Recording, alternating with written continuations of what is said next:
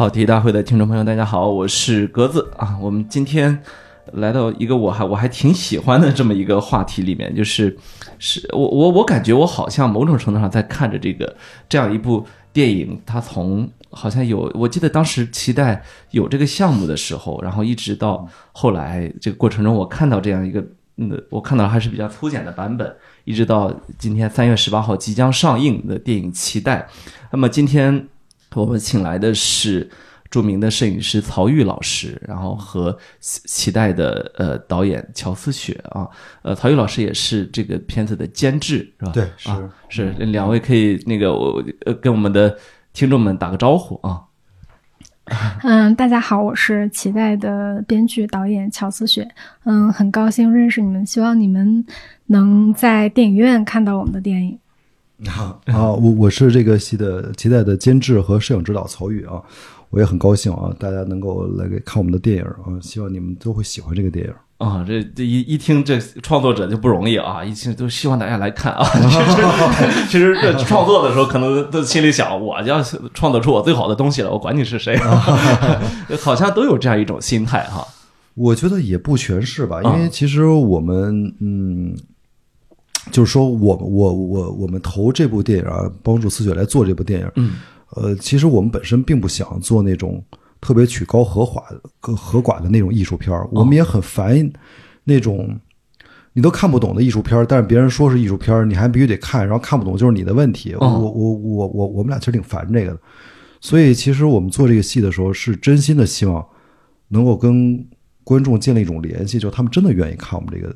这个电影，而且我们在这种不管是故事啊，虽然它是个艺术电影，但是在故事啊，在技术完成啊，包括一些镜头语言上，绝对是能够照顾大家的，甚至于是跟大家一起来来分享这个电影。呃，他他并不是说我我来拍我的，然后你们看你们的，嗯嗯，呃，并不是这样。哎，我我觉得这个观点我特别认可。我我们我们写作的时候也经常说说我在表达我自己，但谁心里会没装着观众，没没装着读者呢？是不是？是是是啊，任何一个创作者都会有这个。对我我还记得这个片子，其实第一次打动我哈，嗯，是当年你们还在拍的时候。有一天，有一天，大姚给我发发了一段视频，他说不许外传。我说行，那你可以不发。然后他发过来就是那一段，那个呃，他说您没忍住长了劲，就是就是有一段那个在那跳舞，然后在篝火里面，在帐篷外面，往往往那个镜头一直在往外移。哦，就那个幻觉吧？对对对，就那段幻觉。嗯，我当时看，我说哇，怎么会是？这样的一个镜头，我当时还是挺震撼的，所以我我一直很想知道是一个什么样的故事。但是呢，我又有一个习惯，就是我特别讨厌别人对我剧透，所以 所以就所以今天我就我我要一直忍着不剧透啊。在这样一个大前提之下，你们也不许剧透啊。我们来跟大家好好的去聊一下这个电影啊，因为因为我我们知道，其实这个电影是思雪的第一部电影，是处女作。就是，呃，作为一个导演来说，其实思雪还是非常年轻的，是吧？从这个项目被看上，也一直到今天三月十八号即将要上映，就是这样创作一个处女作的过程，我觉得我们听众会非常的感兴趣，因为其实你会发现人群中充满着想当导演、想当作家的人，就是每个人都会觉得说，我要如何去成为一个导演，如何能够有一部片，就是真的这一刻实现的时候是什么体验？其实就是怎么成为导演，其实我也完全没有概念。就是就是就是像刚才我跟你聊，就是之前这个片子它其实最开最最早的名字叫《漫游在蓝色草原》。漫游在蓝色草原，听起来就很像一个女孩会 写的一个片子啊。还有就是它其实跟我的性格特别像，就是它是一种特别闲，就是我以前是一个特别闲散，到现在可能也还闲散，就是。呃，做事情其实没有特别多的章法，然后就是这样很闲散的把我生活中对生命的感受，包括跟我母亲之间的感受，它就慢慢组成了这样一个一个一个小片段，然后最后把它写出了这样的故事。当然，就是这个过程中，就是他跟我跟我的性格，跟我最开始对这个片子想要的那个感觉也很像，就是它没有那么强的故事性，它其实是有这样的。情绪的积累的片段组成的，然后，当然，当然，就是后来遇到曹老师和大小姐之后，他发生了一些变化，就是他最后就是，当然原来这个名字它其实蒙古名字它也有叫有脐带这个名字，就是它在蒙语里面它的寓意更更广阔，就是它除了脐带，它其实本身在蒙语里面使用这个词的时候，它还会有其那个连接和传承的意思。但是当然我把这个故事讲给他们，然后他们觉得，哎，这个脐带其实可能更能。嗯，就是像一个绳子一样，把所有人拧在一起，然后把这个故事跟所有人的情感链接串起来。所以最后我们选择用这样的一个名字。所以就是刚才提到，就是其实就是这个。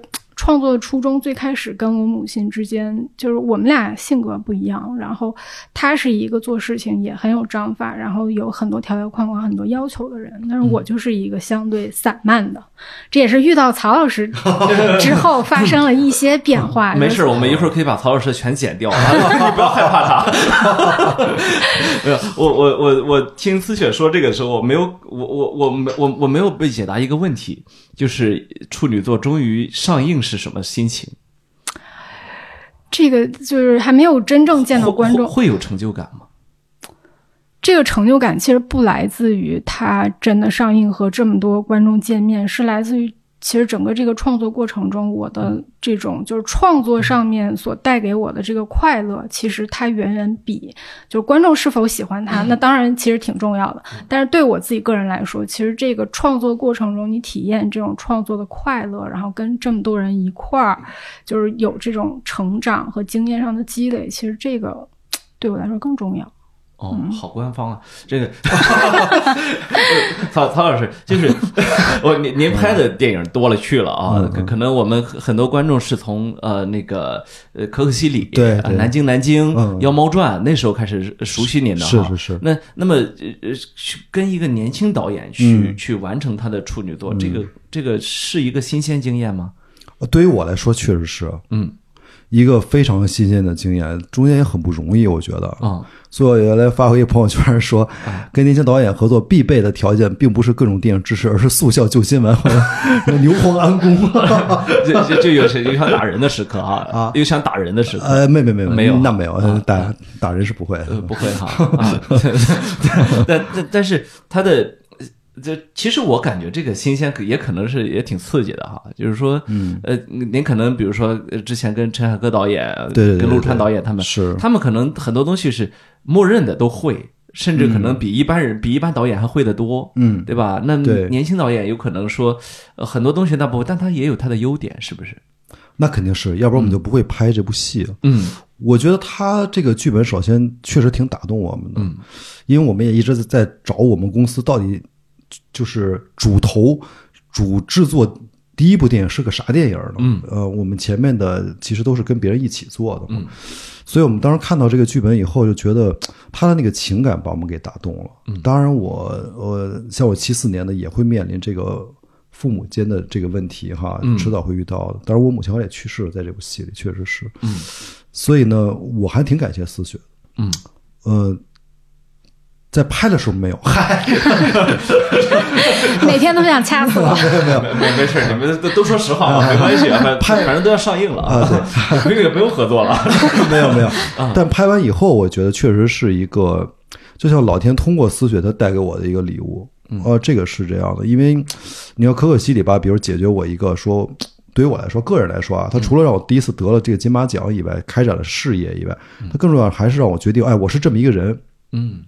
我应该按照某一种生活方式去生活，不光是拍电影啊，也包括生活。嗯，所以我当时整个生活轨迹其实发生很大的一个变化。在拍完《可可西里》以后，我也觉得我哦，原来有这种潜能，啊，不仅是体能啊，它也有这个你的意志力啊，包括你对于这个大自然，在大自然当中是跟你以前，因为我以前一直在拍广告，嗯，完全不一样的体验啊，就是你需要去学习它，去变化，你需要找出你自己最核心要什么。但是他他每天。全全都在变化，你要顺应它。像我以前拍广告，全都是你自己决定什么。但是我觉得到了思雪这个这个脐带这儿呢，他又给了我一个礼物，是我觉得，哦，原来死亡是这样的，嗯，或者原来可能你的，比如比如说母亲死亡，可能带给你的这种，呃，伤痛也好，或者是等等也好吧，其他的这种所有的负面东西，你能够去理解它了，嗯，能够理解这个东西。呃，这对于我来说其实挺重要的，特别是我现在这个阶段，就是真的是上有老下有小的感觉。然后呢，我就我觉得期待美妙的地方呢，它就说从客观上来说吧，它确实是你刚才说的那个，就是年轻导演他是没有经验的，所以他思绪也确实是比较散漫的。尤其对于我拍的，比如像《八百》或者像你刚才说的凯歌导演这种的《妖猫传》这种，它很严谨的工业体系的这种电影，嗯，我我已经很很久没有跟这么散漫的导演合作过了，是吧？所以就是 非非常的抓狂，实际上是。但是我觉得《期待》最终呈现出了一种很奇妙的感觉，是什么呢？就是它是一种特别呃松散或者放松的精精密感。这个跟我前面的电影是不一样。我前面的电影是主题性非常强，然后呃意图性非常强，技术性非常强，但是我效果就是很牛逼，我就是非就是抠的非常紧。像八百，比如就是这样的一个东西，每个画面甚至都是非常经过精心的拍摄出来的。期待感觉是那种很有情感、很放松，但是它也很精密。所以这个 期待对于我说其实是，当然监制作品是第一步了，很重要。但它即使是摄影作品，我拍了那么多。我仍然觉得它是我一个新的代表作。我没有拍过，就是很久。从可可西里以后，这是第二部，相当于，呃，一个这样的电影。而且它比可可西里从摄影的技术上、从叙事技术上来说要熟练太多了。因为中间毕竟拍了那么多戏。对，这个感觉还是挺好的。就是等于说，连对您这样一个经验很丰富的摄影师来说，从在在技术上依然觉得还是需要有新的东西需要去攻克它。当然，当然，特别是艺术风格上。因为不可能只在一条路上走到头儿，嗯，而期待其实给了我一个特别好的一个机会，就是能够创造一个这种其实是螺旋式上升的，就是既放松但是又很精密的，嗯，既很浓烈，但它好像又很真实朴素的，嗯，这么一个混合体。对于我这个摄影艺术来说，是一个很重要的一个新发展，我觉得特别开心。嗯嗯，呃，思选呢，你有没有会觉得这过程中也也有想去说说把曹老师他们都赶走的这样一种冲动？没没关系，咱们后面可以换换别的人，今儿都把话聊敞开了聊吧。所以其实这就说回到我的闲散，就是这个，就是这个，就是我后来发现，就是我跟他们在一块儿，就是我我也不是不能提起这口气儿，就是确实是需要你得跟一群就是能让你提起气儿的人，你才能有那个精气神儿，因为。你像大学一毕业，然后就跟我同学他们在一块儿拍短片，就是大家是毫无目的性的，就是非常散漫式的去玩儿着拍电影。但是你现在就是变成不能再玩了，你有一个责任感在身上，然后你跟这么多行业里面有经验的人，然后他们身上确实你能学到很多东西，就是除了除了比如说技术上的之外，还有就是跟人到底怎么相处、怎么沟通，你怎么跟。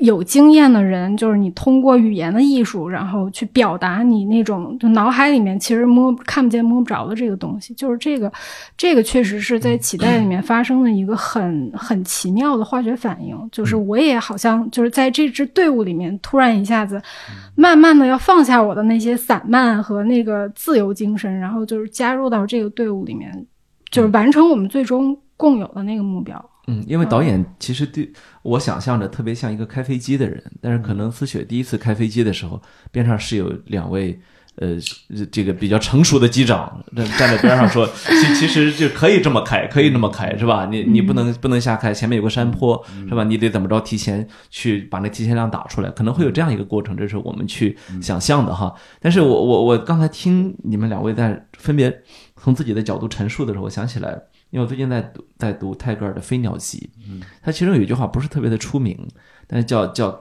叫 God finds himself by creating，就是上帝通过创造来找到自己。我我其实觉得人也一样，对，任何一个创作者，其实就是你刚刚曹老师有，我觉得说这两个转变，我觉得特别有意思。嗯，一个说在拍可可西里的时候。其实某种程度上发现自己是谁，对吧？因为呃，因为拍广告片儿，它一定说你是知道目标是是什么，嗯，你往那个目标走。但是可能拍可可西里这样的片子时，你都甚至不知道你的终点是哪里，是吧？对，你只是在往前走，是吧？嗯呃，然后。呃，到了这一步的时候，您可能又又觉得到了一定的经验、一定的成熟度，甚至一定的年龄之后，忽然发现自己又往前走了一步。我我我感觉，其实我都挺羡慕您说的这样一种一种一种感受的。对，至于至于思雪，呢也也非常明确，就是就是真的从一个非常散漫的一个创作者的身份，最终我们要形成这样一个。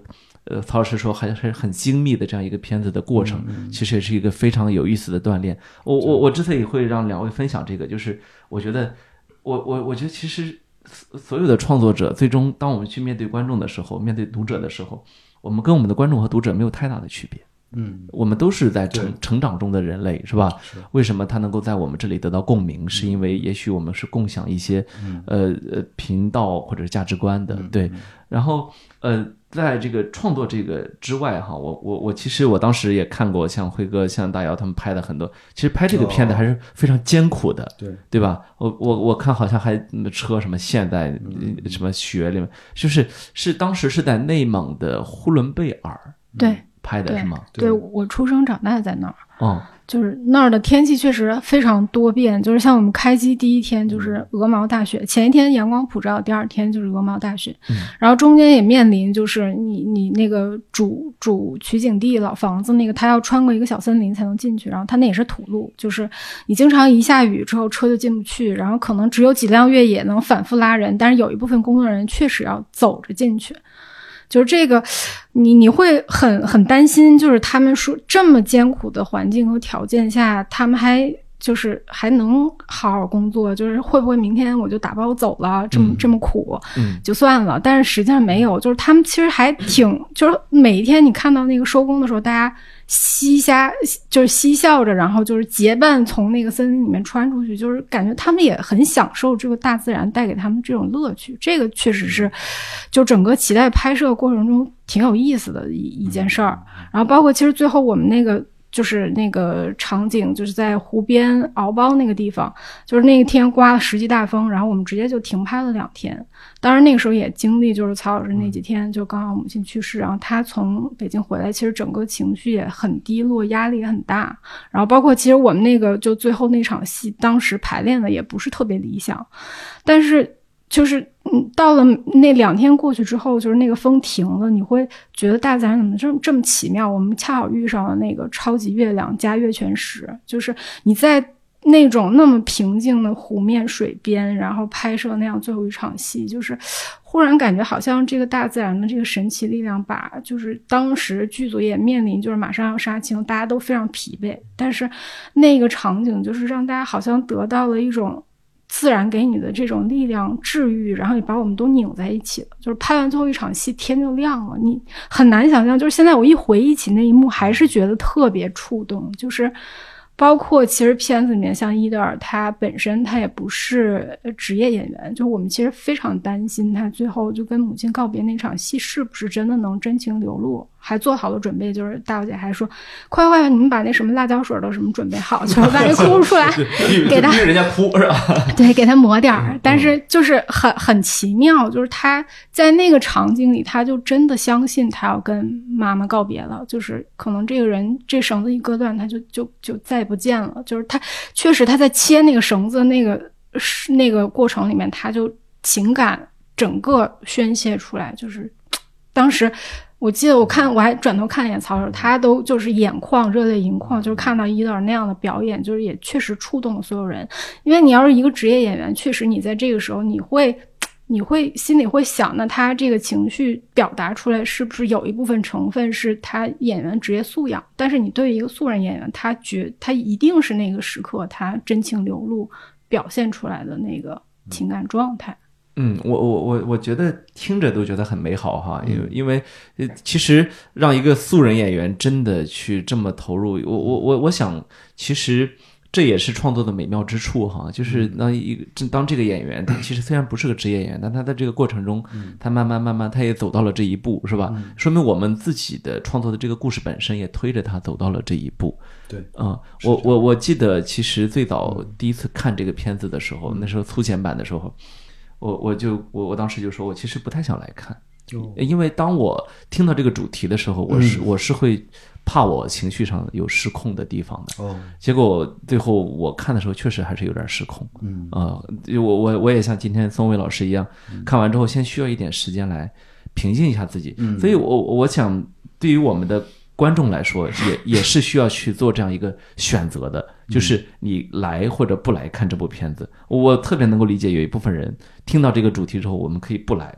嗯，但是我会特别建议大家可以来，对，因为人生中其实有很多的事情，不是说要预演，而是说你知道那是终将会到来的时刻。对，啊，但当你去看到，我我觉得这就是为什么呃，文学电影它有魅力的地方。嗯你能够在别人的讲述中，在别人的表演中，能够去提前看看到一些人生的可能性。对，这个期待这个片子给我的一个很强烈的感受就是，呃，它让我看到了一一种一种。很普遍的可能性，因为因为我不知道为什么思雪会以一个一一一一个男性这么一个视角去、去去创作哈，他呃，我可以稍微剧透一下，就是这个片子其实讲的是一个呃内蒙古的一个一个一个二十多岁的男孩儿哈，在北京他从事音音乐，然后混的呢也不是特别好，但是呢知道妈妈得了阿兹海默症之后，回去去照顾妈妈，然后带领着妈妈走上这样一个一个回到自己妈妈的那个故土的那样一种一一一次旅行，非常非常的感人。我我我我觉得。呃，在在回想起来看期待的感受的时候，我其实是，呃，当然我们看到一个好作品，我们会有点感激有这样的作品出现。我觉得期待是属于我，我觉得我会感激它存在的这么一部一一一部电影。呃，因为呃，比如比如说我自己，我我也是那种就是。对妈妈非常依赖的人，我觉得我跟我妈妈情感上的那种是是完全无可替代的那样一种情感纽带。刚才我们我跟思雪私下里在那儿沟通的时候，我还在说，其实这些年我我跟我母亲之间是非常平缓的一种关系，就是说我我我说过我有叛逆的阶段，但我没有过对妈妈叛逆的阶段，从来没有过。我我始终就会有有时候晚上做梦啊梦说的梦话。其实是用山东话来在叫我妈妈，这样，你会有有你当当你有这样强烈的对对妈妈的依赖的时候，你会觉得看这个片子是有它残酷的部分的。嗯，那曹老师，您其实但但我我们也知道，在这个过程中，其实呃，在创作这部片的过程中，您其实遇到了非常嗯不幸的事情，就是您在创作它的过程中告别了自己自己的母亲。嗯，这个。对您来说，是不是冲击会更加的猛烈一些？或者说，您会不会觉得某种程度上它是一种巧合？呃，对他，我我现在觉得它就就是一种巧合。呃，我我说巧合意思是说，命运给了你这么一个礼物哈。嗯，因为呢，就说实际上对于一个创作者来说吧，那种感受是很奇妙的。就是你比如说，我是用光影来创作的，所以呢，你必须在任何一个镜头里。利用光影啊，或者色彩，或者我我们叫摄影机的运动，来表达一个你的情感和态度。呃，起码成功的作品是这样，不会说我没有态度，我就随便拍了。你总要有一种倾向性，所以呢，你的情感每时每刻都是在不断的爆发出来才可以。这是一个，还有一个就是大自然呢，它又在千变万化，所以呢，你又必须得顺应他的东西，来感受到他给了你什么。那我觉得。在最后一一大段戏上，实际上我们有一个很动人的场面，到时候大家可以看啊。在光影上，我觉得整体的感受上是我的一个，对于我来说，它是一个新的一个台阶儿，新的一个一一一一个阶段。为什么？就是因为它背后的东西。呃，当然，我我母亲是那个时候是去世了哈。这对于我来说呢，我我又不忍心把剧组放下，我可以就回北京来做这些事儿。但我觉得那我们只有最后一天时间来拍这个那么长的一大段戏，只有一天的时间，包括最后结尾是拍了一晚上，以后天亮都没去睡觉，都没睡觉，直接就去拍了那个那个最后的结尾。哦，因为没有钱拍了，也没有时间了，演员要走了，所以必须要在这个二十多个小时里边吧，把这一大段戏拍完。所以我实在是觉得我不忍心把这么一个好的作品就放下在这儿，呃，让别人来完成。这是一种责任感，但同时我也觉得是一种召唤，就是我说不清楚为什么，然后我就回去了。回去我记得帮大家准备，然后那个时候天色就开始暗，就开始拍。当拍到我们最后有很多，嗯，就是所谓妈妈告别的时候，那个非常美的画面的时候，我感觉我一下就特别感动，我也释然了。当然演员们啊，大家表现都很好，但最重要是在你亲手创造的这个光影里边，突然妈妈给了你一个答案，嗯。就是说，对于死亡答案，对于人离去的答案。而且我在那一刻，当我们有个镜头是妈妈随着人群走了，到时候大家可以看是什么画面。然后，然后那火星在天上面飞舞，那天是那种暗蓝色的，那种天快亮。嗯，那个时候你突然就觉得，哎，人生可能一直就会是孤独的，或者本来就应该是孤独的。但是因为你从小跟家里人在一起嘛，你不会有这个感受。嗯，但那刻你突然觉得人是孤独的，但是你身边的世界，非人的这个世界，大自然里边充满了各种各种各样的能量，可能是你的家人带给你，可能是别人。那么你也终究有一天会。脱离开人的这个形态哈，你比如你画作，我们拍那么漂亮那种火花，然后或者天上的云，然后是声音，或者是湖水，我们那天湖水特别美，就是那那天的天好极了哈，是个月全食，而且特别晴朗，然后整个我们所有的那种景色全部都是真实的，大家可以看，绝对不是 CG 做出来的，是真拍下来。像我都没有机会拍到过这样的夜晚那么美，就我觉得这么美妙时刻，它呈现出来给你的确实是一个。是一个礼物，也是个启迪。就是说，你也会化作这些元素，不以人的形态存在的时候，没有什么可怕的。人本来也就是孤独的。而且，当那个火星飞舞的时候，你突然觉得，哦，其实很多幸福的感受啊，比如爱的感受，它很多时候它是由一个一个瞬间组成的。就是你不可能永远把它固定住，它，然后它就是在空中飞舞。其实是，可能你的人生就是有很多这种瞬间的飞舞组成的。这是我以前没有想到的，我觉得你想到很多东西永远不会变，所以就我觉得它确实充满了情感，而且从艺术创作角度来说，我刚才说那个每个东西都是你的亲自拍出来的时候呢，它就像你小时候走路，别人拉抓你手，你先迈左腿，再迈右腿，一步一步这样走出来，你自己亲手创立的画面。我第一次看剪辑的时候，在荧幕上我确实很感动，那时候我超越了作为一个监制或者一个摄影师，感觉我只是在看。这些都是我拍出来的画面嘛？当当他们被组合在一起的时候，配上音乐的时候，你会觉得他给了你一个那么美好的东西，那个是你自己走出来的。所以这我觉得是就电影的奇妙之处，或者说是电影这个美好之处吧，就是他会给你这样的一个礼物。这个不做创作，只做观众还是不能完全体会到。当你亲自做出这一个一个画面时，你才知道这是多么的多么的可贵。嗯，对，这个您说的这个是让大家会嫉妒的一件事情。就无论你是一个多么好的观众，如果你没有亲自去参与 创作这样一个过程，不一样。对，那他是我，我，我，我，我不好意思，我再继续追问关于那个细节哈。就是当年告别了母亲，从北京，然后又回到那里，然后最后一个夜晚去拍那个的时候，因为其实一切都是照着剧本在拍的，因为是电影嘛，对，不不是一个我们未知结局的，是的。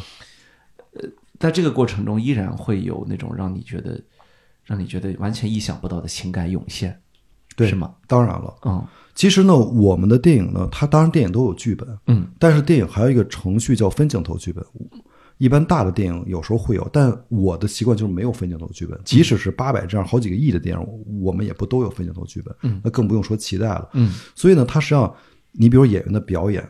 虽然我我们有一个大概的预想，他会跳舞，然后再转着圈说话，对，但是他具体时候他们的那种表情和动作和速度，以及风，包括风带来的火花的角度，因为火我们是用真的火照明的，那场戏我们没法打灯，那个地方也不允许你打灯，我们有两个电池灯，很弱很弱的光，真的是大自然的火光照照亮了整个的场景，那个火会随着风会飘动吗？它的亮度其实差别是很大的。如果你在家里点一个蜡蜡蜡烛的话，你就会发现它稍微一吹花就暗了，然后再一怎么着，它就亮了。对，这些其实都是一种意外，就是包括天气晴朗的程度，所以你会觉得它它可以说充满了这个惊喜，也可以说你充满了感激，因为它任何一个元素变的时候，可能都不是现在这个样子。这也是我觉得，呃，如如果稍微多说一点，就是刚才你问的那个话题，就我觉得我们在大自然里拍电影其实非常不容易，因为电影。就是这也说，也可以说思雪非常不容易，因为，呃，思雪他是从电影学学校学院毕业的，那么那个我们也从，呃，不同的电影学院毕业过。实际上，学院的学生对于电影来说，它是存在于他松散下来、放松下来的时候的一种感受，而不是在现场的感受，因为你没经历过。而在现场的感受，制作电影和你学习电影，甚至于学习电影理论、欣赏电影，完全是不一样的。他要求全部是。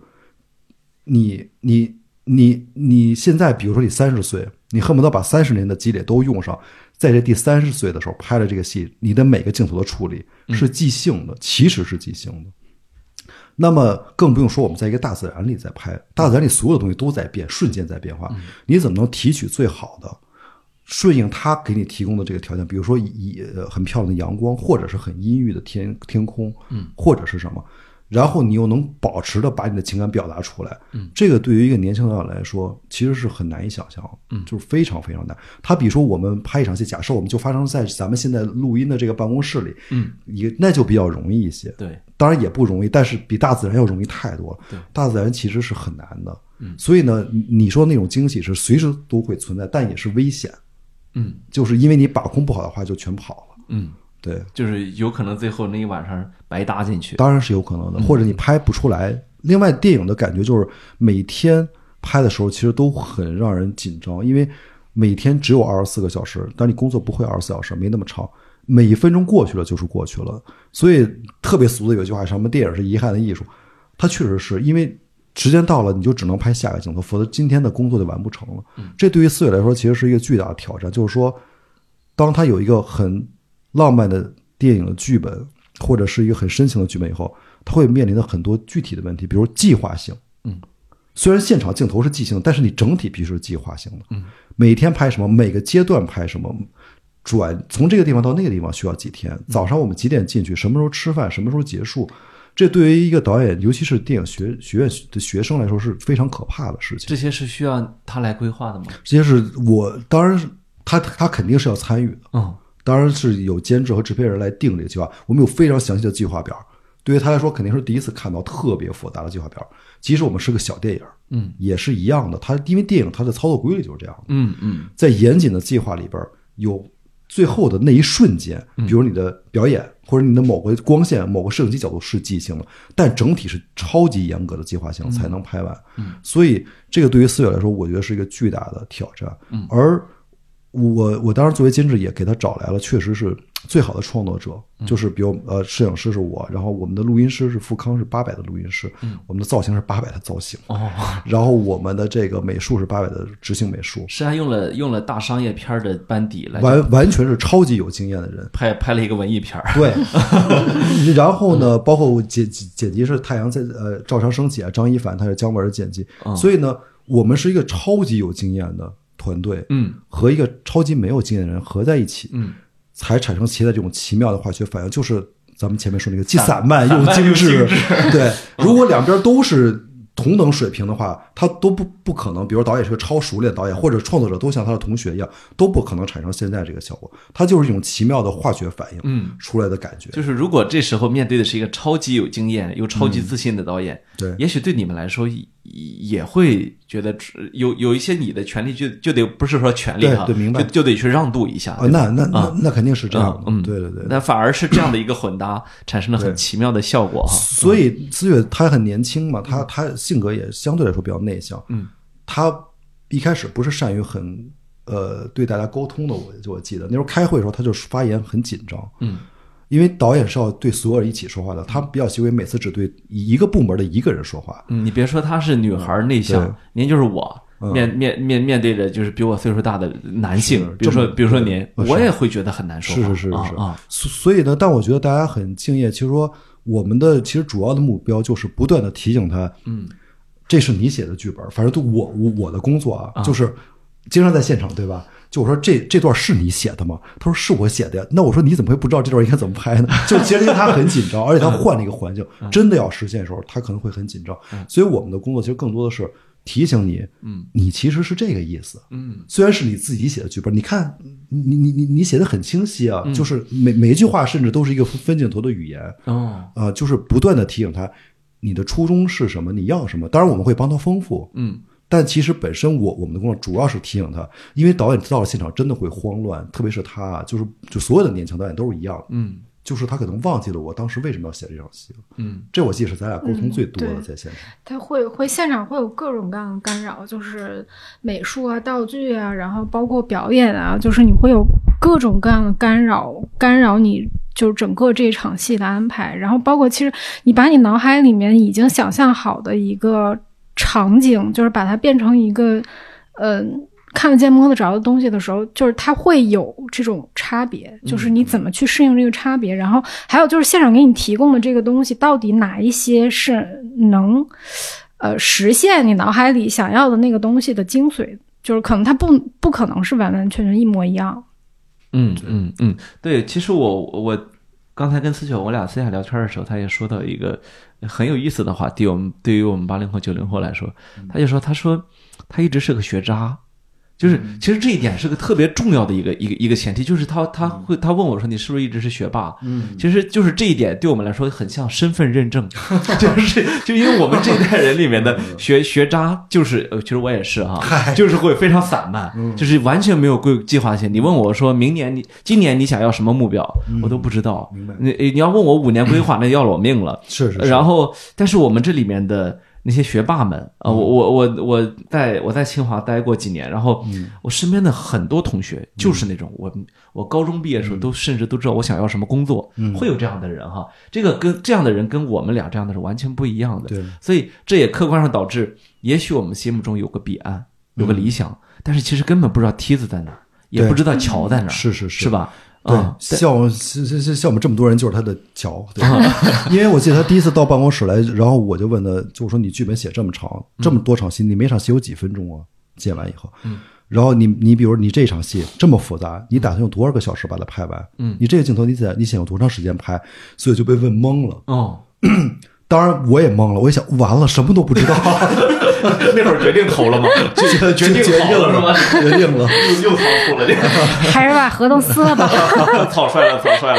但但其实是正常的，嗯，就是他能回答上来，当然是惊喜；他不回答上来，也才是正常，才是正常的，就是这样的。他确实不知道桥在哪。嗯嗯，对。你们当时其实还是看中了这个本子，觉得他有很强的这种情感的力量在背后。对，嗯，而而且其实再怎么样，他导演会就是一个电影，他就是带着导演那种气息。即使我们你在这个期待里看到那么成熟的画面啊、声音啊或者美术，它确实超越了一个年轻导演可能做到东西。但是它整体的感觉，比如说他这种情感，他这种比如和重与轻的搭配，他还是丝学的。他绝对不是一个比如像我这个年龄的人拍出来的东西。哎，这个我感受到很强烈。是的，我我我我们经常有一句话叫做“少年气”。对。我还是能够感觉到那股年轻的气息扑面而来，绝对是这样。啊！你会你会觉得思雪可能是里面那个男孩，但我如 如果那个什么我没有想到他会以一个女男孩的这个角度来创作哈。是，呃，这个其实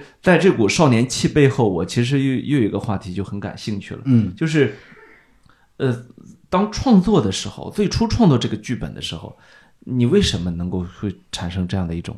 因为因为这个故事你其实没有经历过。就这个故事的过程和结尾，你都没有经，也许它的开端你可能会经历，但过程和结尾你并没有这样的人生经验。为什么？所以就是创作，其实有时候很有意思，就是因为前一段时间我因因为疫情，然后经历过爷爷过世，就是你会那个时候就是这个，比如说这个片子在拍或者在剪的时候，你总会有一个就是高于他的视角去审视他。你是创作者，你总在挑毛病，但是，嗯。就是经历完那个，我再回头再看这个片子的时候，我作为一个观众，就是我突然产生了一种这个片子某种程度上治愈了我，就是经历爷爷过世，就是我不知道他去哪儿了，然后我对这个死亡的这种恐惧，就是可能确实真的有那样的一场幻觉存在，所以就是有的时候你总会觉得事情的发生实际上应该是按照顺序来的，但实际上有的时候它其实是无序的，就是所以这个创作中的灵感，其实有的时候它。可能跟你情感某一个瞬间有链接，但是它并不一定就是是你真正经历过的，就是它可能是这个空间里面飘散的一种像信息数据，然后你恰好捕捉到到它了，然后你把它把这个东西释放出来。对，嗯他说的这个其实是听起来好像有点悬，但其实是这么回事，就是即使特别缜密的电影哈，就是你比如像情节片，它是剧本都写好了。但它仍然是一个有生命的个体，就是呢，怎么说呢？就是你看，比如像我拍的电影嘛，不管可可西里这种很松散的，或者八百这种很严谨的，它最后都会变成一个电影独立于所有创作者的存在。嗯，它会有一个特别特殊的一个要求。嗯，然后呢，你也不知道要求是什么，你就不断的去找，嗯，不断的碰到，当合适的时候，其实就是它本身给你提了一个要求。嗯。你下意识的感应到了才对，比如某一种摄影方式、某一种美术方式。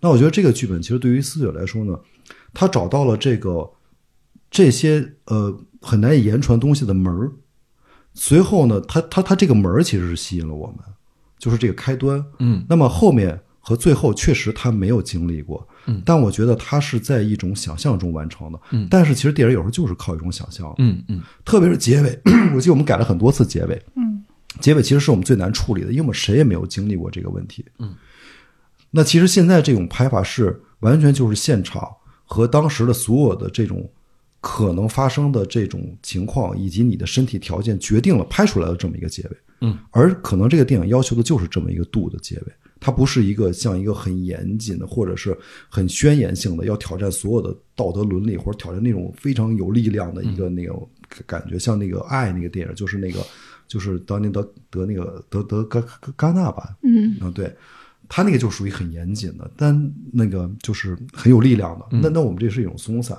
但我觉得不论怎么样，他是踏上了电影这个门儿，嗯。然后有时候你可以说是电影带着他在走，嗯这也是一种电影，我觉得很奇妙的感觉。嗯我我很欣赏的一些艺好的艺术家的一个特点哈，嗯我认为都是高敏感高敏感的性格，嗯就是非常非常敏感。就是我不是是这个人，但是我能够感受得到他的情绪、他的情感，我甚至在想象中能够去过他的一生。嗯，呃，这越是这样的人呢，在生在生活中。也许是内向的，是孤僻的，嗯是。是吧？就很很多这种情况，所以对对对所以这个我也可可以特别可以理解，就是曹老师当时你们其实去选选这个剧本的时候，其实某种上也是在挑人，对吧？对我我们挑中了一个其实是这种感知力非常非常强的这么一个一个年轻的导演，对吧？对对对。他从剧本中能够看得到，我我他其实经历的是一个，嗯，不说逻辑很严密，嗯但是非常合理的，就一种人类的情感。对啊没错没错啊，这是我特别准确。对，这是我看这个片的时候一个很强烈的一个感受。对对对，然后，然后我我其实之前啊，因为因为虽然虽然曹老师我我那个我我我我们私下里打交道不多，但是我我我我之前很很经常的，比如说您去给线上培训哦呃 那这种，我有时候会看，哦就是 虽然我虽然我我我我我只是一个摄影爱好者，明白明白但是。呃，我我我会我会去看的一个原因，比如说您讲过八百，就是如到底如何实现的，对从从摄像机一直到它的工工业，然后我我我我为什么会去看哈？嗯一个很重要的一个原因是，我觉得所有的艺术最终都要技术去一点点的把它给叠起来，是对吧？对吧？呃，摄影技术当然是其中很重要的一个一个技术，是吧？当然，当然，呃当然，您刚才也提到声音技术，对吧？所有的一切，但是我。我因为自己，我我只是写作，对我来说，我的技巧全是处理文字的技巧。对对吧？呃呃，这种技巧，无论是说你是写小说的那种语言，还是写散写写随笔的语言，总而言之呢，嗯对我来说这还是比较线性的。呃，嗯就是因为它只是文字的表达，嗯但是我我会私人有一个好奇，就是嗯当一个摄影师去表达的时候，嗯就是这么多的技术堆叠在一起。您刚才也提到，在现场脑子里面会装很多的东西，是吧？嗯分镜头、脚本啊，又是哪个摄像机、光线，那您还能够做到在现场去享受创作吗？哦，那肯定是可以的。嗯因为实际上是这样，就是说，呃，对于摄影师来说，最重要一点就是说，世界上是这个样子的。嗯你眼前看到，不管是什么样的条件，最终你在这个画框里把它记录下来以后，是你创造的这个世界。嗯不管你创造了多少，它都是你创造的。嗯所以呢，像你说的这些手段，比如对于我们来说，主要是光啊、色彩啊，包括摄影机的运动啊，包括透视，这些其实都是你本能的几个本领。你会自然的把它同时运用上，而不是呃像就是先排列好了，说我先用这个再用那个，你是下意识的。嗯，然后你主要是最后的感受就是你是不是创造出这么一个你要的一呃这这样一个世界。你比如说，你举个简单的例子，可能不是最绚丽的镜头啊，嗯比如我我这这可以剧透吧，就是可以，就是我我我们中间有一场，里边有一个镜头，就是妈妈在旋转，然后绳子把两个人系在了一起。对，对，那个如果是你正常的一种拍摄，你也可以用一个全景，然后呢就看着妈妈在那儿转呀转呀转呀转，最后就把俩人给转，就给系上了，等于是哈，就完了这镜头。但但是对于我来说，就是因为我很想表达这种强烈感，这是第一。第二，我很想看到妈妈在做这件事儿的时候，她的一种感受。所以我们实际上是用一个稳定器摄影机转了七百二十度，差不多，始终就对对对着妈妈脸，所以整个一幕的背景全部在旋转。对，直到下一个镜头才交代，哦，转了半天，原来是把一个人记住了。这其实就是一个你的世界，就是它可可能这个世界并不一定都是像我们，我们有好多好镜头都非常美，但并不一定只是美。就是即使这样一个，我认为在这个世界中，我只想看到妈妈，我让观众跟我一样心情特别激荡，因为背景都在旋转，这这个就是我创造的一个世界。嗯，其实就就是这样。我我我觉得是，除非拍这个电影是我不想拍的，当然也会有这样的电影，嗯，你因为各种原因去拍了，嗯，只要是我想拍的，我也我都会在里边有享受。嗯嗯，对就是还是会，因因为刚才你们两位都提到了最后一晚嘛，对，呃，就是创作的最后一晚，是，然后看到那个月全食，看到蓝色的天幕，看到湖泊，是吧？对，我我其实有一点惊讶的，就是在这个过程中，你们其实不约而同的都享受了这样的一个过程。嗯，就是其实我觉我觉得任何创作自己能够去享受，这这是特别幸运的一件事情。因因因为尤其是对大的这这么大的工业体系来说，是是是，你作为创作者还能享受其中，这其实是非常困难的。是，这某种程度上来说，呃。呃，也是一种巧合。我不认为所有的电影你都可以在拍的最后一晚的时候，你觉得很享受。一般都是乱战，对不对？对对对，是的，是的，是的。恨不得明天这这辈子不再不再见这帮人了，是吧？啊，对，确实有很多情况是这样。嗯嗯，对，因为它其实是一个很痛苦的流程，嗯，必须要把它做完。嗯，真正平心而能够平心而去做的电影。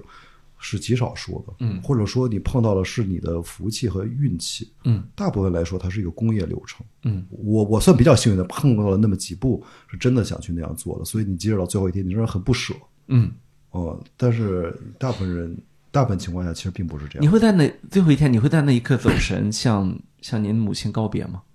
那我还真没有，没有，因为那个时间太紧张了。嗯，我我说的享受，其实是我我知道我肯定拍到了。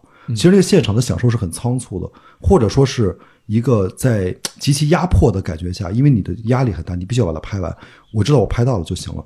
真正的享受是你只只是在回味，你在看它剪好以后的那个感觉。你现场并不会坐在说啊太好，在拍摄过程中松散的时候有这样的，但是在那一天是真没有，不可能哈，更没有告别这些，就是你只是下意识的，像我刚才说的那些，只是瞬间他给了你个感受，但当时你想不清楚是给了你什么。只是心里滋儿了一下，嗯，但是你回头你才能想到，哦，是这些。这后来重新看这个镜头看了多少遍？呃，我看了很多遍，因为我也剪过这个电影，也调色过，那得几十遍都不止。嗯，对对。现在看的时候还有感觉吗？呃，现在如果跟大家一起看就会有哦，或者是特别晚了自己在家里偷偷看的时候有。但是在正常情况下看就没有。正常情况下一般都是工作，就是你要调东西啦，然后要要要检查什么素材，就嗯。那那像你，可我估计看这片可能看了一百遍了啊。肯定有啊，得得有一百遍了哈。看了一百遍之后，你你你你还你还有初心吗？就是说，你看这片你还会觉得说会有那种吗？对，就是你工作状态下其实就不会有，但是就是你纯真的是坐下来看这个电影，像观众一样，它确实会有。就是这个，对对对，这个是是挺奇妙的，因为我自己也没有想到，我觉得看一百多遍还会有触动吗？怎么可能呢？但是确实，因为最后一次我跟曹尔我们一起在那儿，就是要要检查后面的那个字幕呀、什么校对啊。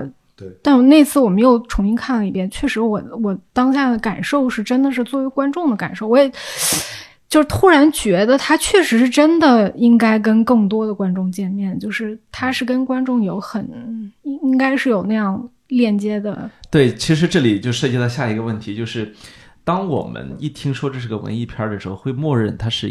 跟一小部分人相关，比如说知识分子是吧？超级影视发烧友是吧？然后跟一小部分人群相关。但是我看完这个片子之后，我反倒不觉得它是我们传传统想象中的那种文艺片儿，就是只有小众的爱好。我反倒觉得这是一个大众片儿。是是，就是尽管我们出发的时候，我们去制作的过程中，我们是一个我我们是一个文艺片这样去去去创作它的，但是真正出来之后，我觉得它就是无穷的远方，无尽的人们。都都与这种情感是是是牵动着的，谁没有谁谁没有一个爱自己的以及自己也爱的母亲呢？对吧？谁不会跟母亲有这样一种期待般的终身的缠绕呢？对吧？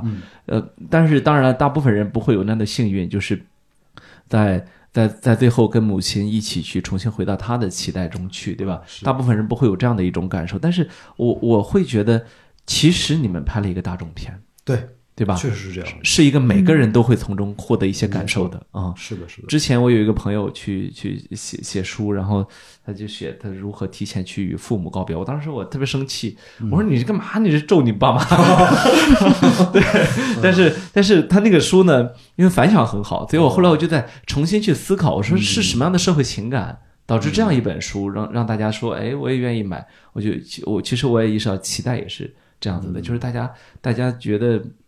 我当我们看到别人就去带着母亲走向最后那一幕的时候，往往也会想到说，我们自己终有终有那样的一天，而且有这样的一天其实是很幸运的，嗯，对吧？有有这样的一种一种一种过程是是其实是某种是上天给你的一一种福分，因为我经常会觉得。有很多人没有来得及告别，对对对，有很多人是被意外夺走的，是是。吧？甚至有的人走在了自己的父母前面，这更残忍。那有这样的过程，反倒是非常幸运的。所以，我当我看完之后，我自己是克服了这样一种心态，就是我不太敢看跟跟父母告别的片子。但是我看完之后会觉得，哎，不对，一这个是是以是一个要预演的心理活动，是一个要要预演的一个人生的过程。啊，当然，当然，像曹老师这么这么巧合，真的在这个过程中告别母亲，那就是另另一码事情。但是，我我我同时会有一种什么感受呢？就是，呃，我很久没有在电影院看到这么好看的片子了。哦，这是这是这是我一个很很强烈的感受，因为，嗯，我讲老实话，可能是与疫情有关。这这，我今年春节档一部片子都没看，就是很多的 很多片子，我我看了预告片之后，我心里会想，对我。我我明白你要的是什么，就这是一个商业行为，对，这是一个商业决策。是，可是作为创作者，我挺希望看到你的真心的，嗯，我挺我挺希望看到你创作这个东西跟我是有关的，嗯，对吧？在这种情况下，我我我我依然会觉得，哦，电影我们电影院中需要更多的期待这样的电影。当然，我们其实也更需要更多的思雪这样的新新的导演，是的，是的，因为有有有新的。有新的东，有新的人去创作新的东西，这才是一代又一代艺术创作它能够得以延续的一个原一个原因，是吧？是的，是的。我我我也相信，像曹老师、像大姚会愿意去扶持年轻的创作者，可能也有这样的一个一一一个想法在里面。是的，因为其实这个导演是不好当的，嗯，导演又很简单，但其实很难，他只要说是跟不是就行了，但实际上是很难。而这个你刚才说那个电影之所以它是大众化的，是因为。呃，我们一开始首先不想做成一个特别各色的电影，但更重要的是，它是所有主创都想表达这个情感。它不仅在画面里，比如说表演哈，然后剪辑，特别是声音啊、音乐。嗯。那么，但是因为我们没有做导演这个角色，嗯，他必须得有一人，就像一把钥匙一样，嗯，他得先把这门打开了，你才能表演。嗯。思雪其实就是。这么一个角色，当然并不，这个跟他是不是年轻导演没有关系，嗯，跟任何一个导演都是这样的。但是他打开的是一个很好的门，嗯，所以才能把大家的情感全部勾出来，嗯，一起呈现在这里边。这跟他原来写的剧本，甚至于，呃，跟我们想象中这个期待应该有的样子，其实都不一样，变化很大。嗯，所以你刚才说需要更多的思血是这样，他提供一个很好的路，我们才能往前冲。没有这个路，你就冲不了了。嗯。对，这一点是很可贵的。嗯嗯，所以从您的角度看，现在这样的年轻导演有有慢慢的冒出来吗？呃，不知道，好像没有看到别的。没有哦，对，我们拍那个村庄音乐那导演也不错，是吧？对对对，我好人都在您这儿呢。对，我们那个村庄音乐导演，呃，丽娜，她也她也挺好的。对对对，嗯对，因为因为这个，我我还要去提前给我们的听众打一个预防针，就是呃。不要，我我们在这个片子里面不会看到国产的文艺片很经常见到的那些让你觉得不适的部分，比如说长长的镜头、沉默的人，然后 然后缓慢的音乐，绝对没有。呃，你不会看到这些的，请大家放心，节奏肯定是没有问题的。对对。呃，台词也台词也很棒，然后转场，然后镜头都非常多，你不会在这里面感觉到沉闷。不会不会，因为我们有一些优秀的艺术片，确实你得首先观众要克服的是。啊，不行，我得打起精神来。这是一部艺术水平很高的片子，我我得让自己打起精神。但是，但是普通观众，我既然花了钱之后，我就有权投票，说我可以睡觉。嗯，我在电影院可以睡觉，我我可以回回豆瓣上骂，是吧？我我倒不觉得这个片子会有会有这样的一个嗯 一一种沉闷的地方。对，这个这个跟这个跟什么有关？跟自学你自己的呃这个欣赏的品味有关，还是说跟你自己的观影的体验？啊，这个就是其实，比如说我最早开始去法国读书，但是其实我并不喜欢就是法国本土导演拍的电影，就是反而我喜欢就是比如说像贝托贝托鲁奇，然后嗯、呃波兰斯基他们在法国拍的电影，那是一种就是你到了那个地方，然后你产生一种跟这个城市有一种离间效果。然后就是这个，其实影响了我想要拍这个影片，包括写这个故事，就产生这种异样感。就是我是那儿出生长大的人，但是实际上我没有在场感。就这个，就是这个剧本，其实最开始曹老师也也就是发现了，他觉得就是这个草原故事好像有一种就是想要呈现的那种异样感，就包括其实前面镜头里面最开始他回到家乡，然后坐在车上，然后看到那些骑马走过的人。然后就是包括后面的幻觉，它其实是有一种跟现实有一点点间离的这种感受。这个也是我回那儿生活，就是在好像在用电影的眼睛观察我曾经生活过的地方，然后它产生了一种非真实的感受。嗯，所以我其实挺想把这个感受传递出来的。所以就是这个整体的影像风格上就有这样一种感受，对它没有那么。真实没有那么真实，也没有那么沉闷。嗯嗯嗯，就是我在这里又不在这里，是吧？嗯我我我看的时候也有很很很强烈的这种感受，就是它在真实和虚幻之间蹦。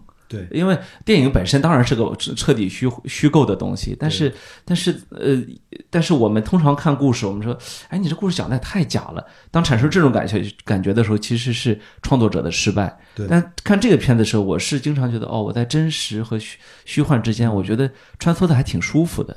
对，它其实是好几个元素相互作用产生的。比如表演是真实的，嗯虽然内容是我们虚构，但它的表演绝对真实，嗯，而且没有任何所谓让人讨厌的所谓的这种表演痕迹啊、嗯或者毛病。嗯，画面来说，其实包括我们声音来说，总体来说都是你说这种风格，就是在真实的基础上很诗意。比如说具体稍微具体点的话，你看我们的光都是真实的，嗯，我们不会打一个特别奇怪的呃光，特别美，像内蒙古的风光片儿。是 嗯，然后呢，但更重要的是，就是说，如果从我们专业技术来说，它是我们叫有光源的光。嗯，比如说我们这个光就是手电的光，或者这个光就是一个马灯吧，那个叫，然后或者这个光它它就是纯日光，它没有那种别的一种你感觉到是摄影的灯光，嗯。故意打在人身上出现的效果。所以你整个感受来说呢，光其实给观众光源给观众的这种暗示性特别强，就说这是一个真实的。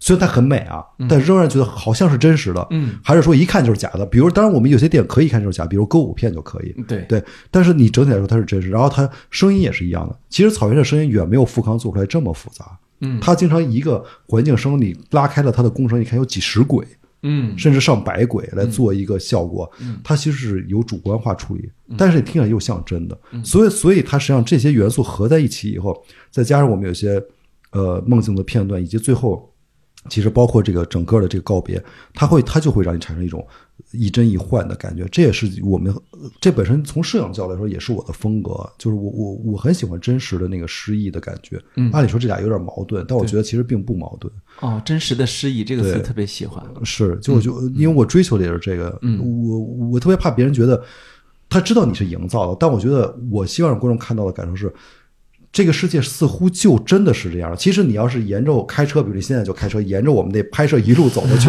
你会发现并不完全是这样的，对吧？那你们这当地很难开发旅游啊，这个 稍微有点困难，稍微有点困难。对啊就是你要在经过技术、艺术处理啊，以及天气的原因，才会看到那个景象。嗯甚至于你你可能会看不到那个景象，嗯它必须经过艺术处理，嗯，但是你会觉得。你并不会看这个景象就说啊，摄影师使用了什么什么什么什么技术，把它营造成了这样，嗯而说哦，这片草地似乎就真的是这样的吧？嗯这是其实我希望达到的效果。这就是 Windows XP 的就是桌面啊。是是是是是，对，那您那听两位这么一说，我就会觉得那这片子有点挑影院呢。哎，是这样的，啊我们是需要一个好的影院才能看出来，所以大家不要到一个特别差的、特别破的一个厅去，嗯，因为因为有有建议吗？比如说杜比影影院还是什么？呃我们有 Cinity 版，这个肯定会做的很不错。啊呃，然后呢，这样就是比较好的影院的大一点的厅啊，去看，因为它本身是一个层次非常丰富、颜色非常饱满的一个电影，嗯然后它的声音特别复杂，嗯所以你在一个视听都有一边不合格，都会有很大损失。更别说有些小的特别差的电影院，视也也不行，听也也不行，那就太可惜了。嗯，对，而且我我们这戏确实很适合在银幕上看。嗯。嗯，对。对，就是呃，所以这儿也给大家提个醒，就是要去找一个，因为其实很很，我们观众也是在逐渐是被教育的过程中成为更好的观众啊。是是是。你比如说我我自己就是，呃，比如说这些，比如说去年看《沙丘》，嗯，看完一遍之后就会知道，我需要找一个好听去看第二遍了，因为因为要不然我我只能想象它带给我的冲击了啊。看《阿凡达二》的时候也有这个啊，就我上来就先去找找找英皇那个 IMAX 厅是吧？你没有办法，你知道，如果不到那里，你做不到。到一个最佳的观观影效果，所以，我我觉得，呃，这部片子大家去看的时候，也可以去对自己完成这样一个教育，就是我们其实，呃，创创作者，当然我们要对他有要求，但是其实作为呃艺术。